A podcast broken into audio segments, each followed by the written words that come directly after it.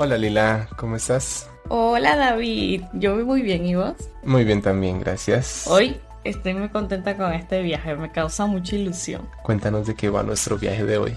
Vamos a hablar de los tipos de muestreo. Súper, muy importante como punto de partida para cualquier investigación. Claro, todo inicia con los datos, pero la primera decisión es saber qué datos debemos tomar. Y ningún científico de datos se salva de responder esta pregunta de la manera más sabia posible. Por eso queremos hacer este viaje como para darle una mano o criterio a los datanautas. Claro, porque sí hay muchos puntos a tener en cuenta que son muy importantes y que quizás luego tendemos a olvidar, pero aquí los dejaremos resumidos para quien los necesite revisar en cualquier momento. Claro, bienvenido Datanauta a este nuevo viaje. Bienvenidos. Estamos listos para el despegue de la nave de los datanautas.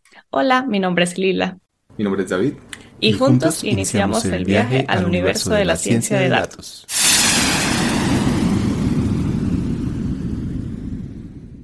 Lo primero que es importante señalar cuando hablamos de muestreo es distinguir un poco qué es muestra y qué es población. Vale la pena diferenciarlo. Una población es todos los elementos que conforman el estudio estadístico la investigación. O sea, el 100% de todos los datos que vas a analizar se considera la población. ¿Qué sucede? Cuando esta población es muy grande, es muy difícil hacer un estudio por un tema de tiempo y de costos. Es muy costoso analizar el 100% de la población cuando esta población es muy grande.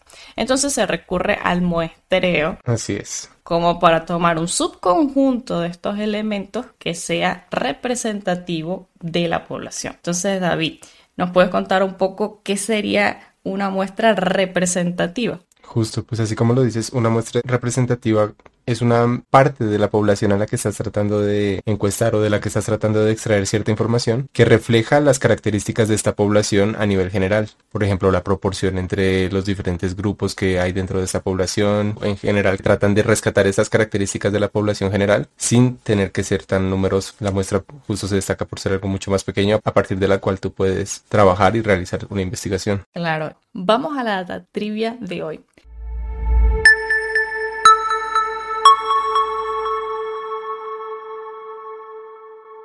¿Cuál de las siguientes técnicas de muestreo es más adecuada para estudiar la distribución de altura de los estudiantes en una universidad? Opción A, muestreo aleatorio simple. Opción B, muestreo estratificado. Opción C, muestreo por conglomerados. Opción D, muestreo sistemático.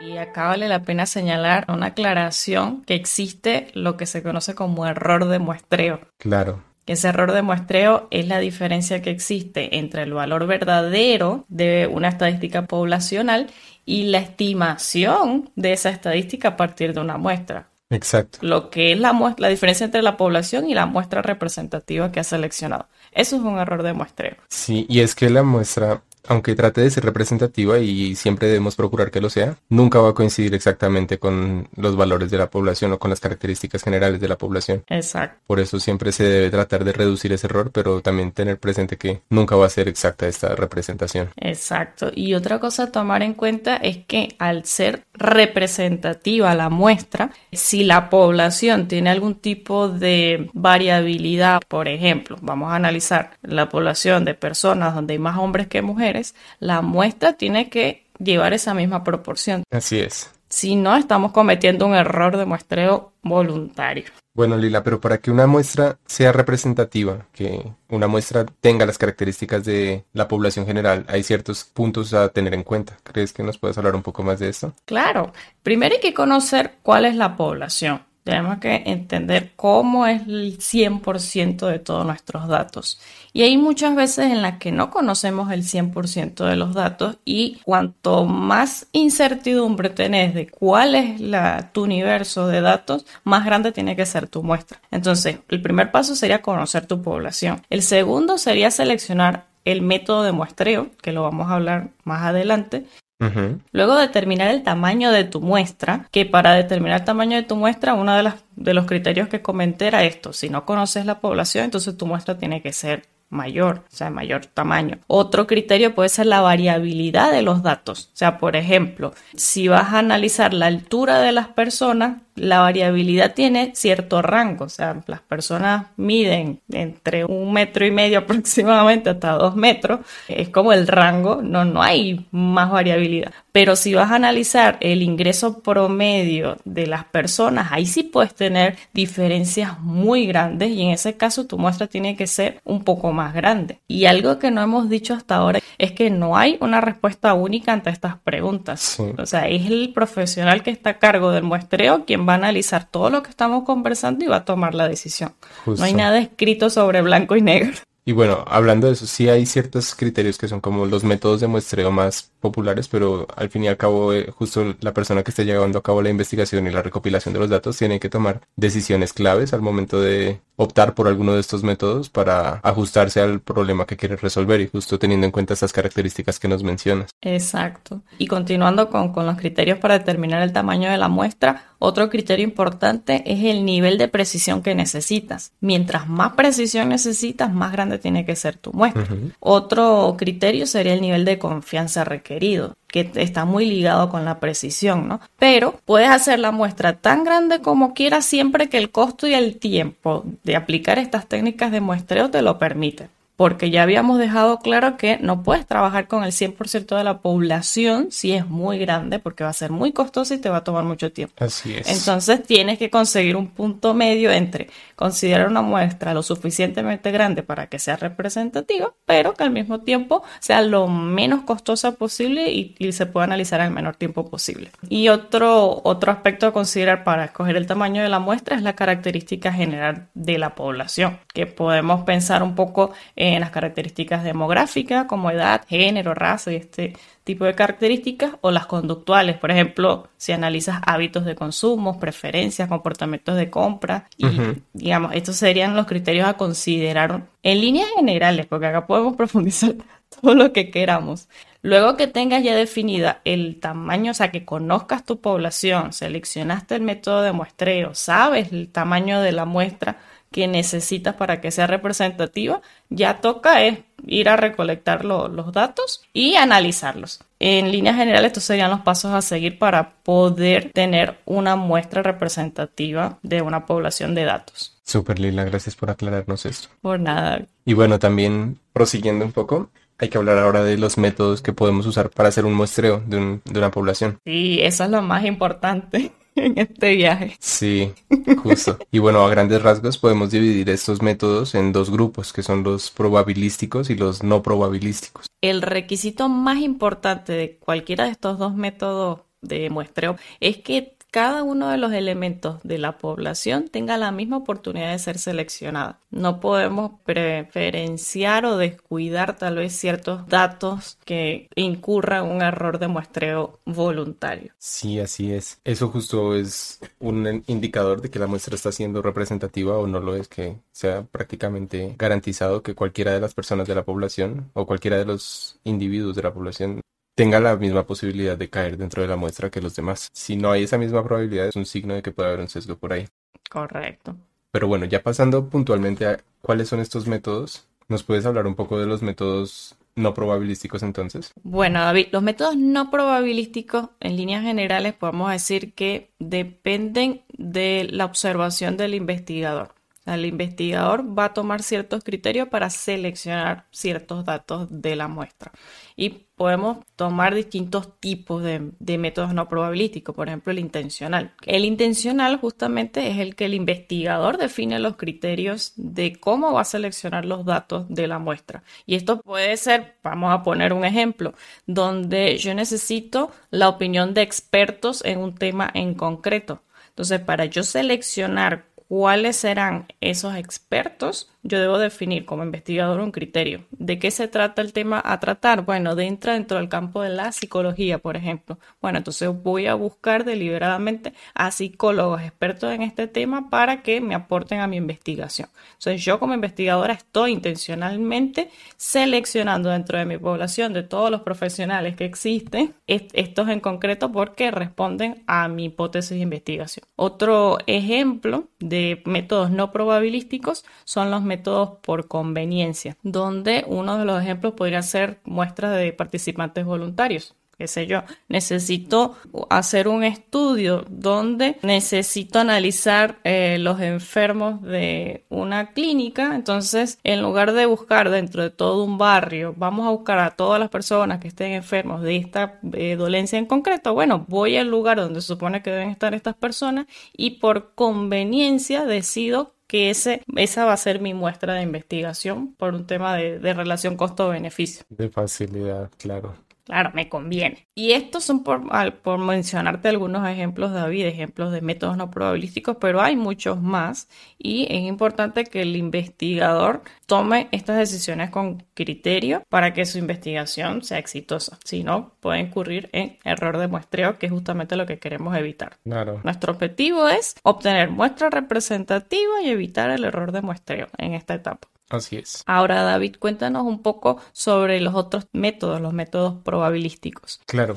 Y bueno, estos métodos tienen como base el método del muestreo aleatorio simple, que consiste en tomar muestras de manera aleatoria sobre una población. Bien. Obviamente eso no siempre es tan fácil justo cuando una población es demasiado grande, se dificulta hacer este muestreo aleatorio simple y pueden haber otros factores que irrumpan en esta elección que es pretendidamente aleatoria, que logren colar un sesgo en nuestra muestra, que es justo algo que queremos evitar. Entonces, cuando no es tan simple aplicar justo un muestreo aleatorio simple, existen formas de garantizar esta representatividad de la muestra a través de otros métodos más un poco más complejos que son el muestreo de conglomerado y el estratificado. Ok, suenan como grandes términos. Sí, en principio son un poco complicados de entender, además porque son muy parecidos, pero tienen una diferencia clave. Bien. Y es que justo para ambos, el primer paso es dividir a la población. La tienes que segmentar por grupos, pero el estratificado, justo para hacer esta división, se basa en alguna característica de la población. Y los grupos que crea son según alguna característica que nos interese conservar en la muestra final. Por ejemplo, si queremos que nuestra muestra tenga multitud de etnias, dividimos la población en todas las etnias que nos interesa tener dentro de nuestra muestra y gracias a esa, separación podemos después usar el método de muestreo aleatorio simple para elegir una cantidad de cada uno de estos grupos y tener una muestra representativa de todas las poblaciones que nos interesa tener en cuenta. Claro, de manera que todos los elementos de la población tengan la misma oportunidad de ser seleccionados. así es.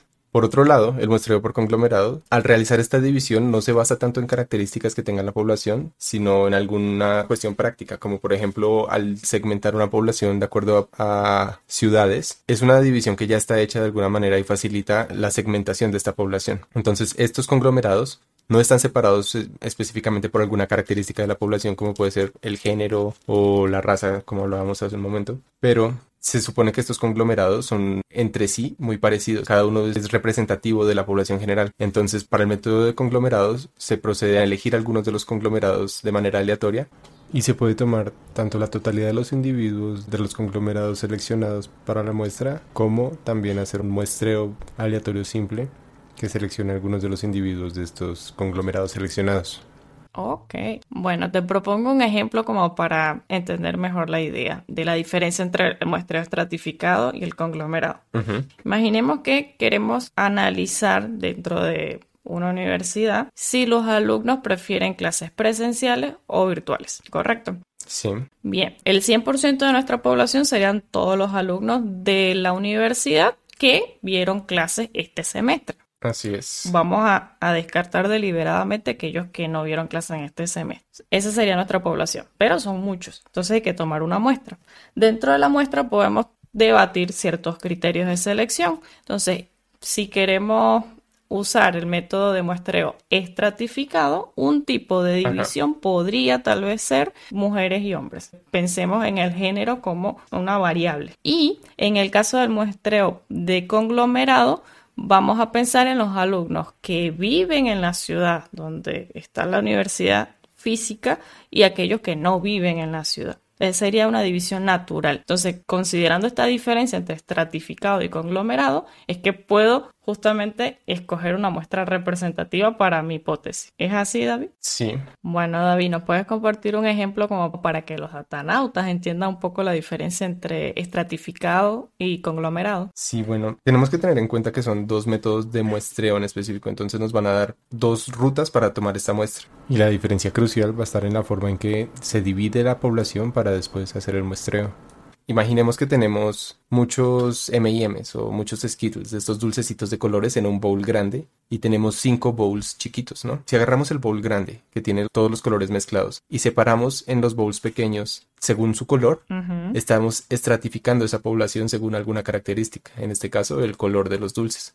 Y luego, ya teniendo la población segmentada por esta característica dividida en los, en los bowls pequeños, podemos hacer una selección aleatoria de cada uno de estos bowls, diciendo, por ejemplo, quiero tomar 10 dulces aleatoriamente de cada bowl. Ahí estamos haciendo un muestreo estratificado, porque después de haber hecho la segmentación según alguna característica, aplicamos el muestreo aleatorio simple. Mientras que para hacer un muestreo por conglomerado, en cada uno de los bowls pequeños tendríamos que agarrar un puñado de dulces mezclados y ponerlo en cada uno. De esta manera, en cada uno de los bowls pequeños van a haber muchos colores de dulces que son uniformes entre todos los bowls pequeños y son más parecidos al bowl grande. Entonces, ya habiendo hecho esta segunda división de los bowls pequeños con colores mezclados, podemos tomar aleatoriamente solo dos de esos cinco bowls y de esos dos bowls seleccionados elegir los individuos que vamos a usar en nuestra muestra, ya sea seleccionándolos en su totalidad o haciendo un muestreo aleatorio simple.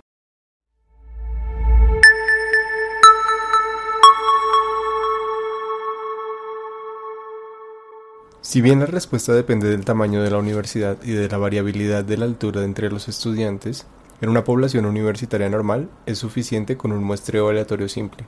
Sin embargo, si se trata de una universidad muy grande, la mejor opción de muestreo y en la que se verían mejor representados los distintos grupos demográficos pertenecientes a la universidad sería un muestreo estratificado.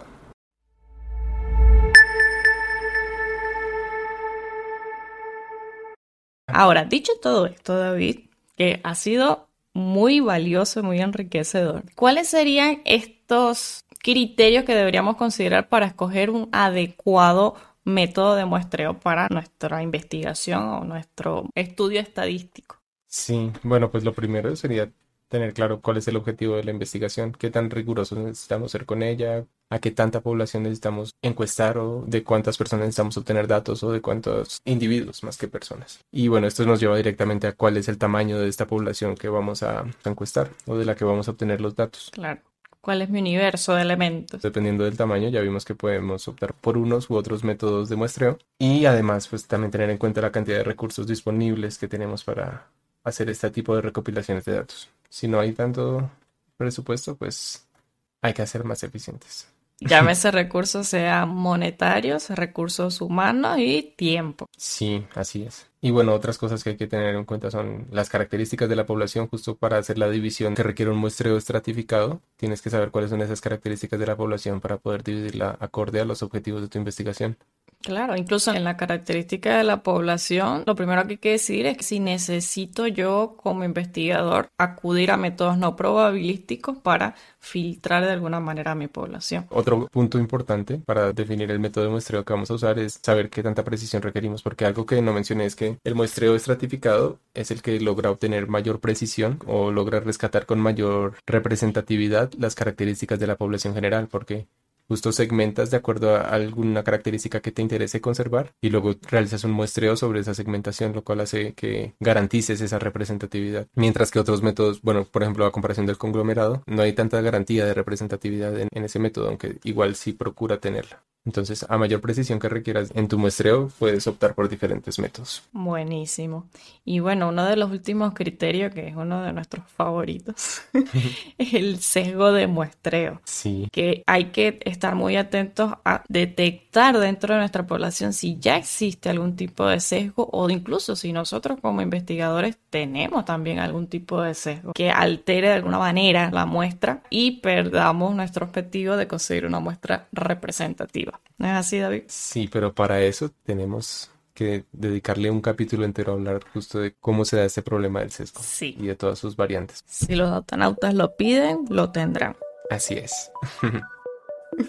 Bueno, David, ha sido un gusto eh, compartir este viaje contigo. Fue muy valioso todo, todo lo que conversamos. Esperamos que los datanautas también les haya gustado y bueno, nos vemos en otro viaje. El gusto es mío, Lila. También espero que les sea muy útil a los datanautas y nos estaremos viendo la próxima semana. Un abrazo. Chao.